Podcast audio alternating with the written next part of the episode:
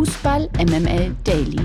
Die tägliche Dosis MML mit Mike Nöcker und Lena Kassel.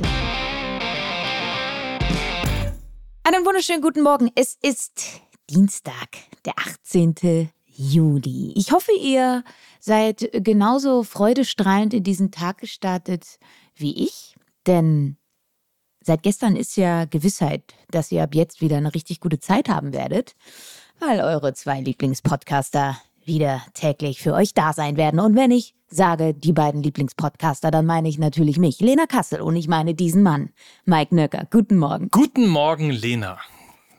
Dir geht's Ach, gut. Ja, Wie, herrlich, oder? Ja. ja. ja. Ah, ich, bin, ich bin heute Morgen wieder mit einer wahnsinnig tollen Schlagzeile aufgewacht. Also Mickey Beisenherz Stimme könntet ihr euch jetzt vorstellen. Der folgende Schlagzeile vorliest. Clubboss hatte Sex mit Frau vom Schiri aus. Rache. Ja, also damit beschäftige ich mich den Sommer über so. Ach, herrlich. Ne? Ja, um, um das äh, mal dazu zu sagen, das ist jetzt nicht ähm, jetzt äh, Aki Watzke, der mit der Frau von Sascha Stegemann wegen der Sache in Bochum irgendwie Sex hatte. ja, was ist eine schöne Vorstellung, oder? Nee, es handelt. ja, ist also eine äh, sehr tolle Vorstellung. Es handelt sich also bei dieser Schlagzeile nicht um eine Schlagzeile aus Deutschland. Tatsächlich ist das aber in Brasilien äh, so passiert. Da hat nämlich ein äh, Clubboss eine Affäre mit der Frau eines Schiedsrichters angefangen. Äh, nicht unbedingt, weil er sich so sehr in sie verliebt hat. Nein, er soll aus Rache mit ihr geschlafen haben, aus Rache an ihrem Mann, weil er eben mit den Schiedsrichterleistungen unzufrieden war. Und dann hat er gedacht, so, ich mache das jetzt mir mal ein bisschen unkonventionell. Ich schnapp mir seine Frau und wische ihm damit richtig einen aus. So geht's auch. Wenn man erstmal anfängt, sich so Bilder zu malen und darüber nachzudenken, wie Uli Hoeneß sich möglicherweise an Dennis Aitikin rächt und Nein. Nein. Komm, na, na. Ähm, wir lassen das und ähm, wir, äh, wir, wir starten mal rein. Ist äh, Felix Brüch verheiratet? Oh. Ah, ich will gar nicht ans, ich will gar nicht an Felix Zweier denken, der arme Mann. Weiber, immer Weiber. Die Spannung steigt. Übermorgen geht's los mit der WM der Frauen. Gestern haben wir ja schon über die Gruppen G und H gesprochen. Heute geht's weiter mit Gruppe E und Gruppe F. In der Gruppe F bekommt es Titelfavorit Frankreich mit Jamaika, Brasilien und Panama zu tun. Das äh, klingt nach einer spannenden Konstellation. Was erwartest du? Also, das ist natürlich eine Gruppe, wo wir mit deutscher Brille einen besonderen Fokus drauf legen werden, denn aus dieser Gruppe würde ein möglicher Achtelfinalgegner stammen. Ähm, eine Gruppe aber auch, wo es bei einer Vielzahl der Teams äh, Stress zwischen Spielern und ihren Verbänden gab. Auswirkungen auf das Turnier natürlich noch unbekannt, also wird spannend sein.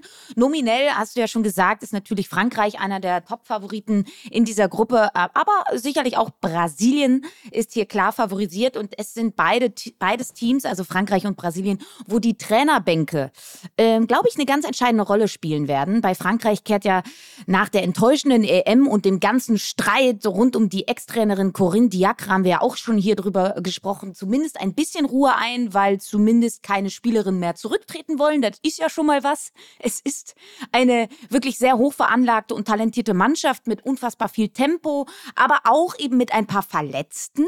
Ähm, zwei Stürmerinnen sind nämlich mit, nicht mit dabei, sind zwei unumstrittene Leistungsträgerinnen, äh, Delphine äh, Cascarino und Marie-Antoinette Catoto. Die sind verletzungsbedingt nicht mit dabei.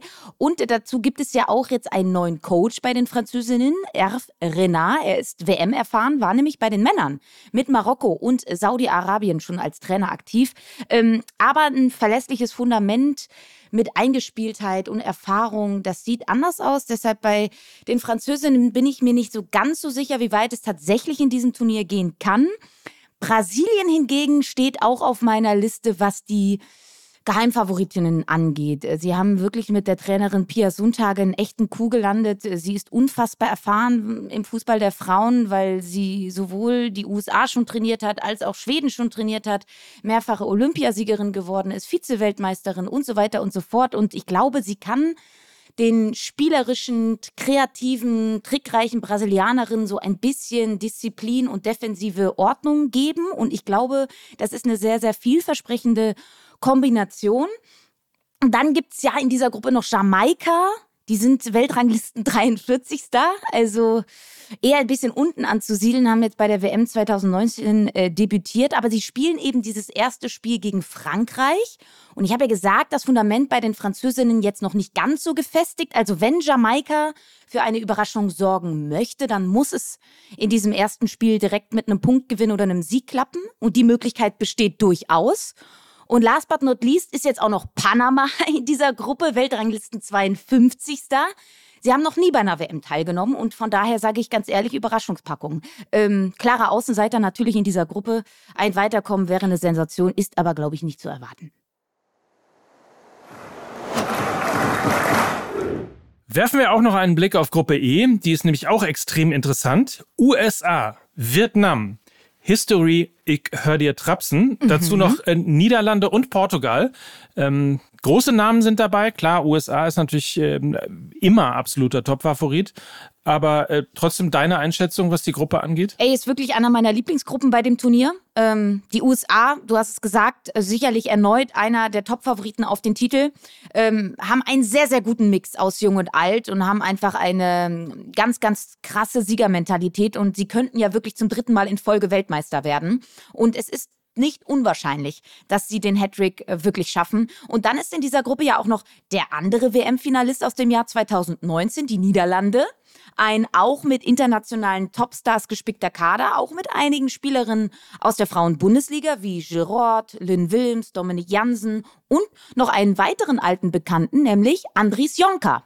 Er hat ja äh, den VfL Wolfsburg, der Männer mal trainiert und trainiert jetzt eben die niederländischen Frauen. Ähm, bei den Niederländerinnen einzig der Ausfall von Topstürmerin Viviane Midema ähm, könnte den ganzen Titelplänen einen Strich durch die Rechnung machen. Das ist wirklich richtig, richtig bitter. So, und dann ist da auch noch Portugal. Ähm, die ja bei der Europameisterschaft im vergangenen Jahr, würde ich sagen, mitunter den attraktivsten Fußball gespielt haben und waren ein bisschen naiv, was ihre Defensivarbeit angeht, aber die machen wirklich richtig, richtig viel Laune und ist tatsächlich ihr WM-Debüt. Ähm, glaubt man gar nicht, aber sie haben noch nie eine Weltmeisterschaft bestritten und äh, auf die kann man sich richtig freuen. Und Vietnam hat äh, im Test gegen die deutschen Frauen auch nur knapp 2 zu 1 verloren. Sie wissen, wie man verteidigt. Wirklich mit zehn Frauen stehen sie da hinten drin und das ist auch extrem unangenehm. Also ich glaube, eine richtig geile Gruppe, meine Lieblingsgruppe. Ihr könnt euch schon mal ein Spiel, glaube ich, im Terminkalender rot anmarkern am Donnerstag, den 27.07. Kommt es nämlich zur Wiederauflage des WM-Finals von 2019. USA gegen Niederlande. Einziger Haken ist um Na? 3 Uhr nachts.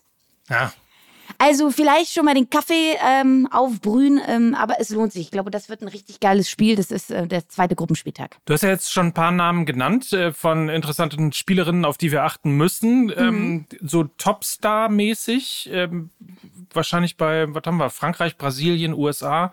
Ja. Also bei den zu erwartenden Mannschaften sicher, ne? Ja, also ich glaube, eine schöne Geschichte wird auf jeden Fall die ewige Marta sein. Also Marta spielt tatsächlich ihre sechste Weltmeisterschaft, hat es erneut in den Kader von Brasilien geschafft. Sie ist mittlerweile 37 Jahre alt, aber sie gehört sicherlich zu einer der äh, bekanntesten und erfolgreichsten Fußballerinnen ähm, der, der jüngsten Vergangenheit. Und ich glaube, die Brasilianerinnen werden alles dafür tun, Marta einen historischen Abschied zu geben. Ähnlich wie die Argentinier es bei Messi im vergangenen vergangenen Jahr gemacht haben, kann ich mir vorstellen, dass die Brasilianerinnen alles für Marta tun werden. Also das ist eine schöne Geschichte. Und ja, neben den großen Namen wie Megan Rapino und Alex Morgan bei den USA gibt es da eben auch noch die jungen Wilden. Ich habe es angesprochen, der tolle Mix aus Jung und Alt, namentlich Sophie Smith, 22 Jahre alt, und Trinity Rodman, ja, es ist die Tochter von Dennis Rodman. Sie spielt bei den USA, ist aber keine Defensivspezialistin, sondern eine Offensivkünstlerin. Und die beiden Stürmerinnen, die machen wirklich richtig, richtig viel Laune. Also allen voran Sophie Smith äh, hat die Nummer 11 bei der USA. Solltet ihr mal drauf achten. Sie ist zur ähm, jüngsten Spielerin der USA gewählt worden seit äh, Mia Hamm 1994. Ähm, hat wirklich eine tolle Saison gespielt in den USA, ist zur Spielerin der Saison gewählt worden, ist eine sehr komplette Stürmerin, einer der besten Stürmerinnen weltweit, sagt man. Ähm, ja, da mal ein Auge drauf werfen und auch auf Trinity Rodman und äh, vielleicht noch auf Esme Bruchts bei den Niederlanden, die habe ich auch noch auf dem Zettel. Sag mal, aber hier Trinity, ähm Rodman. Äh, Rodman, ne? Ja. ja da habe ich ja. noch mal eine Frage. Die heißt ja Trinity. Ja. Spielt die dann auch mit so einer dunklen schwarzen Sonnenbrille und so einem schwarzen Ledermantel? Das wäre geil. Oder? Wir ja, wir werden mal gucken. Ja. Äh, ja. wir werden mal drauf schauen, ob äh, Trinity Rodman genau so aufs Feld auflaufen würde. Ich meine, ganz ehrlich, da ist doch alles möglich. Megan Rapino läuft mit pinken Haaren auf, dann kann Trinity Rodman auch mit Sonnenbrille und schwarzem Mantel auflaufen, ganz klar. Genau, und die kommt dann nicht über links oder über rechts, sondern die geht von einer Matrix zur anderen. Ach, das wäre geil. Verlierer des Tages. Das ist Torhüter Marius Gersbeck, der Neuzugang von Hertha BSC, musste nämlich vorzeitig vom Trainingslager der Berliner in Österreich abreisen. Am Samstagabend soll er mit einem 22-jährigen Einheimischen in einer Kneipe aneinander geraten sein. Am nächsten Morgen wurde er dann sogar von der Polizei in Gewahrsam genommen. Mittlerweile hat Gersbeck das Trainingslager verlassen. Die Hertha hat den Spieler bis auf weiteres suspendiert und ähm, wird natürlich jetzt laufende Ermittlungen geben. Es wird intern sicherlich noch besprochen werden, aber auf der anderen Seite muss man sagen, ähm, Gersbeck kam ja erst vor wenigen Wochen für 300.000 Euro Ablöse vom Karlsruher SC. Was glaubst du, ist seine Zeit bei Hertha schon wieder abgelaufen? Oder was müsste es aus deiner Sicht darüber hinaus noch für Konsequenzen geben? Ja, also wenn sich das wirklich so zugetragen hat, dass sich dieser neu verpflichtete Spieler direkt im ersten Trainingslager äh, äh, die Nächte um die Ohren schlägt, also wirklich auch unerlaubt das Teamhotel verlässt. Das war ja nicht im Rahmen einer Teamveranstaltung, sondern er hat oder soll ja wohl sich mit Ultras und auch noch einem weiteren Mitarbeiter von Hertha BSC unerlaubt in einem Lokal aufgehalten haben und äh, dann ist es eben zu Streit gekommen. Also das sind alles Vorzeichen, die glaube ich keine andere Konsequenz äh, zulassen als die sofortige Suspendierung, falls es sich wirklich so zugetragen hat. Das wird natürlich jetzt geprüft. Und man hat natürlich auch noch diesen unglücklichen Zufall, dass es ja in der jüngsten Vergangenheit ähm, auch äh, ein vereinschädigendes Verhalten von Freddy Bobic gab, worauf er ja fristlos gekündigt wurde. Wir erinnern uns, wenn du noch einmal fragst, kriegst du eine gescheuert. Das war der Grund, wieso Freddy Bobic bei Hertha BSC entlassen wurde. Aber weil er fragst gesagt hat, ne? Nicht das, weil, genau, richtig, ja. weil er fragst. Ja. Das ist äh, aber auch sehr richtig, dann ja. da so radikal auch mit umzugehen. Äh, nichtsdestotrotz ähm, wird die Freddy Bobic-Seite natürlich ganz, ganz argwöhnisch jetzt auch auf diesen Fall Marius Gersbeck schauen, weil wenn sowas schon also die Äußerungen von Freddy Bobic als vereinschädigendes Verhalten deklariert werden, dann ist natürlich so etwas wie Marius Gersbeck, also mal zehn vereinsschädigendes Verhalten. Ähm, ja, also von daher glaube ich, wenn sich das so zugetragen hat, wird es da keine Zukunft mit Marius Gersbeck geben. Gut, dass du auf die Unschuldsvermutung hingewiesen hast. Erinnert euch alle an äh, Peter Fischer und äh, seinen vermeintlichen Drogenskandal, den es dann am Ende doch nicht gegeben hat. Äh, aber nichtsdestotrotz, äh, es ist überhaupt äh, Torwart zu sein bei Hertha, das ist ja, ein schwieriger Posten, ne? Also, da darf man sich ja auch nichts zu Schulden kommen lassen. War da nicht in der letzten Saison irgendwie auch was mit ähm, Beleidigungen und ähnlichem? Ja, es gab dann so eine Geschichte mit äh, Rüne Jahrstein und ähm, ja, dann gab es auch noch den homophoben Torwarttrainer Scholt Petri. Aber komm. Komm. Lass, äh, lass mal weitergehen. Können Sie verstehen, dass es von außen eine Trainerdiskussion gibt? Nein. Okay, danke schön. Bitte. Nochmal Flix gezeigt. Die MML Gerüchteküche. Das niederländische Top-Talent Xavi Simmons könnte offenbar in der kommenden Saison für RB Leipzig auflaufen. Angeblich denkt PSG darüber nach, ihn für ein Jahr zu verleihen.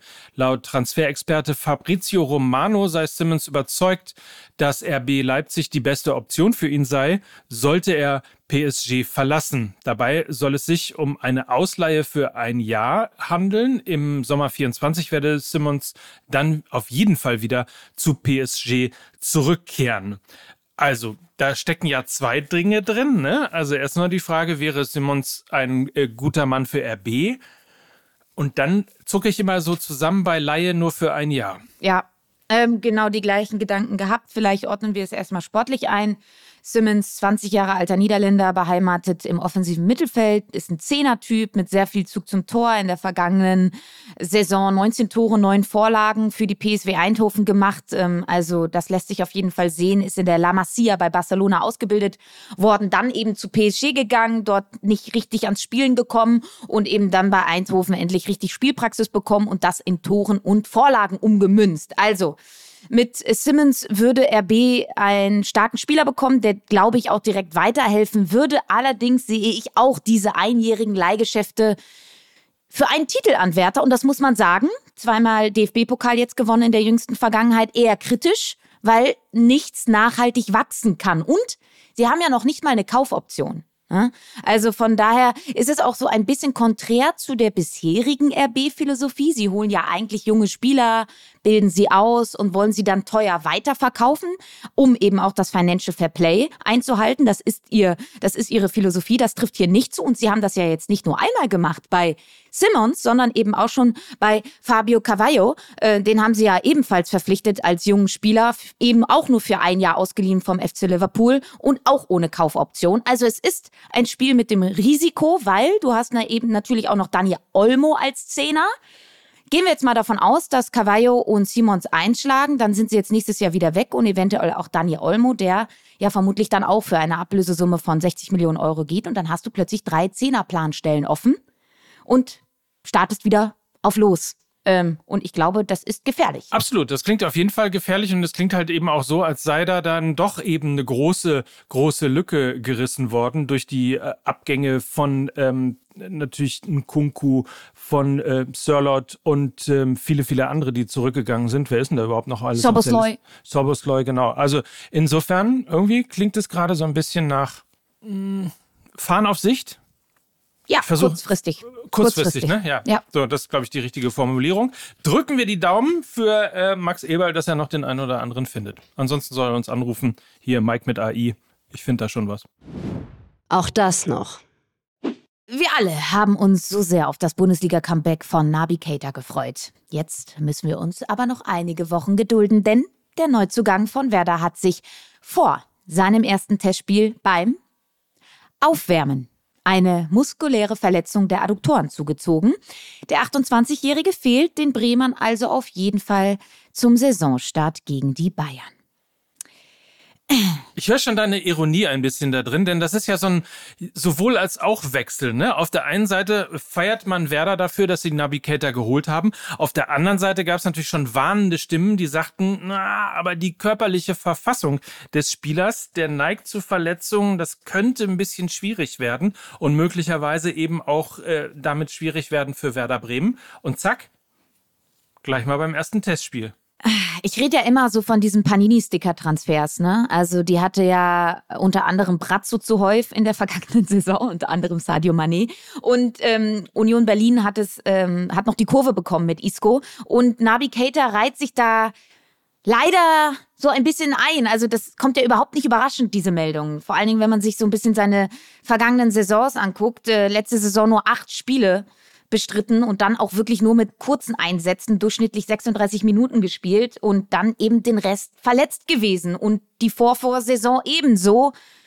Und das fängt eben leider jetzt nicht vielversprechend an, auch um so einen Start in die Mannschaft zu bekommen, ne? um irgendwie ein Leistungsträger zu werden, die Geschichte mitzuschreiben und all sowas. Also auch auf so einer weichen Ebene ist das irgendwie sehr, sehr unglücklich. Ähm, soll gar nicht so, so hämisch rüberkommen, wie ich das jetzt vorgelesen habe, aber es entbehrt ja schon einer gewissen Komik dass es jetzt schon doch so gekommen ist, wie alle es prognostiziert ja. hatten. Aber wir drücken natürlich trotzdem die Daumen, wünschen gute Besserung, weil logischerweise Nabi Keita ist ein großer Name. Der Fußball lebt von den Stars und äh, wir würden uns natürlich total freuen, wenn er eben eine erfolgreiche Saison bei Werder Bremen spielt. Another day is here and you're ready for it. What to wear? Check. Breakfast, lunch and dinner? Check. Planning for what's next and how to save for it? That's where Bank of America can help. For your financial to-dos, Bank of America has experts ready to help get you closer to your goals. Get started at one of our local financial centers or 24-7 in our mobile banking app. Find a location near you at bankofamerica.com slash talk to us. What would you like the power to do? Mobile banking requires downloading the app and is only available for select devices. Message and data rates may apply. Bank of America and a member FDIC. Das kommt überraschend. Es gibt sie tatsächlich noch. Die Menschen, die ein Angebot ablehnen. Und zwar aus Saudi-Arabien. Oliver Glasner gehört nach Informationen von Bild zu diesen Menschen. Er soll ein Angebot des saudischen Clubs Al-Shabaab FC aus der Hauptstadt Riyadh ausgeschlagen haben. Nach einer ersten Absage habe er sich auch gegen ein zweites, noch einmal verbessertes Angebot entschieden. Glasner war ja Ende Juni vorzeitig bei Eintracht Frankfurt ausgeschieden. So. Und jetzt äh, kriegt er noch drei Sympathiepunkte mehr, würde ich mal sagen, oder? Ja. Jeder, der sich gegen ein Engagement in Saudi-Arabien entscheidet, ähm, ist ein guter Mann. Ja. Und ich sag mal so, äh, er hat es ja auch nicht wirklich nötig, ne? Also, er ist ja ein guter Trainer. Er kommt ja sicherlich woanders unter. Ähm, das sieht bei Steven Gerrard schon anders aus. Äh, Moment mal, Moment mal. Können wir dafür, äh, also dafür ist es doch schon in der zweiten äh, Sendung nach der Sommerpause wirklich Zeit für das hier. Hassen Kassel. So, du hast ja richtig hier. Mein lieber Mann. Darüber wird zu reden sein. Medienberichten zufolge soll sich PSG mit Stürmer Dusan Vlahovic von Juventus über einen Fünfjahresvertrag einig sein. Den hartgesottenen Fans von Paris Saint-Germain gefällt dieser mögliche Neuzugang aber anscheinend überhaupt nicht. Nachdem die Meldung von einem anstehenden Wechsel von Vlahovic an die Seine die Runde gemacht hatte, versammelte sich eine Gruppe von Ultras vor dem Prinzenpark der Heimat von PSG und rollte ein Banner mit den Worten aus, wenn du kommst, werden wir dir alle drei Finger abschneiden. Die Frage ist, wieso nur alle drei? Also, weiter im Text jetzt. Mal, was ist denn los mit dir? Ich, ich überlegte gerade noch, welche drei und du fragst dich, wieso nur drei? Ach so, alle drei. Ah, jetzt verstehe ich es überhaupt erstmal. Alle Ja, also- drei. also- Moment mal. Also, hat Ja. Dusan Vlahovic nur drei Finger und wir haben es einfach nicht erfahren? Vielleicht ist er aber auch ein, ein äh, haariges Tier und kommt vom äh, Planeten Melmark. Wieso? Oh Gottes Willen. So. Naja, diese spezielle Botschaft auf jeden Fall ähm, geht offenbar auf ein T-Shirt zurück, das Vlahovic auf einer Länderspielreise mit der serbischen Nationalmannschaft getragen hat. Darauf war eine Landkarte zu sehen, die den Kosovo als Teil von Serbien zeigt. Darüber hinaus jubelte Vlahovic mit einer politischen, und da hast du es jetzt, drei Fingergeste, bei der Daumen, Zeigefinger und Mittelfinger zum Einsatz kommen und den Sieg Serbiens über den Kosovo symbolisieren. Noch ist unklar, ob sich PSG von dieser Botschaft der Hardcore-Fans beeinflussen lässt. Ebenso unklar ist, ob es gelingt, sich neben dem Spieler auch noch mit Juventus Turin auf einen Transfer zu einigen. So. Da merken wir es mal wieder, ne? Wer, wer, wer lesen kann, ist klar im Vorteil. super kleinen Vorteil. Jetzt hat auch, glaube ich, jeder gemerkt, dass wir diese Nachricht gerade irgendwie äh, nicht vorher gelesen haben, sondern einfach mal so aus der Lameng, aus der Lameng raus. Wir beschäftigen uns ja mit anderen Sachen mh, den lieben langen Tag, nämlich äh, zum Beispiel mit sowas hier. Äh, wer den deutschen Kader für die WM noch ein bisschen mh, besser kennenlernen will, ja, dem haben wir nämlich heute noch ein musikalisches Schmankerl vor die Tür gelegt. Ähm, aber hört doch einfach mal selbst und äh, damit verabschieden wir uns. Ja, ich habe Angst. Ähm, bleibe, bin und bleibe aber Mike Nöcker. Und ich bin Lena Kassel. Und das war Fußball MML. Tschüss. Tschüss. Johannes Frums und Berger sind unsere Torwärter. Innen verteidigen Hendrich und Kleinherne. Hinten räumen auf Hegering und Rauch. Und die Gegner schießen kein Tor und verzweifeln an Sarah Dorsu. Nüsken Debrets Hut laufen die Räume zu. Leupolds Lattwein Hagel spielen variabel. Brand rennt wie der Blitz von Magulstall geschickt. Schiller hält das Spiel offen. Oberdorf gibt auf die Knochen. Freigang Bühle und Anjomi. Spiel mit Lohmann offensiv. Doch am ersten Tag schuf der Fußballgott Alexandra Pop. Dieser Podcast wird produziert von Podstars bei OMR.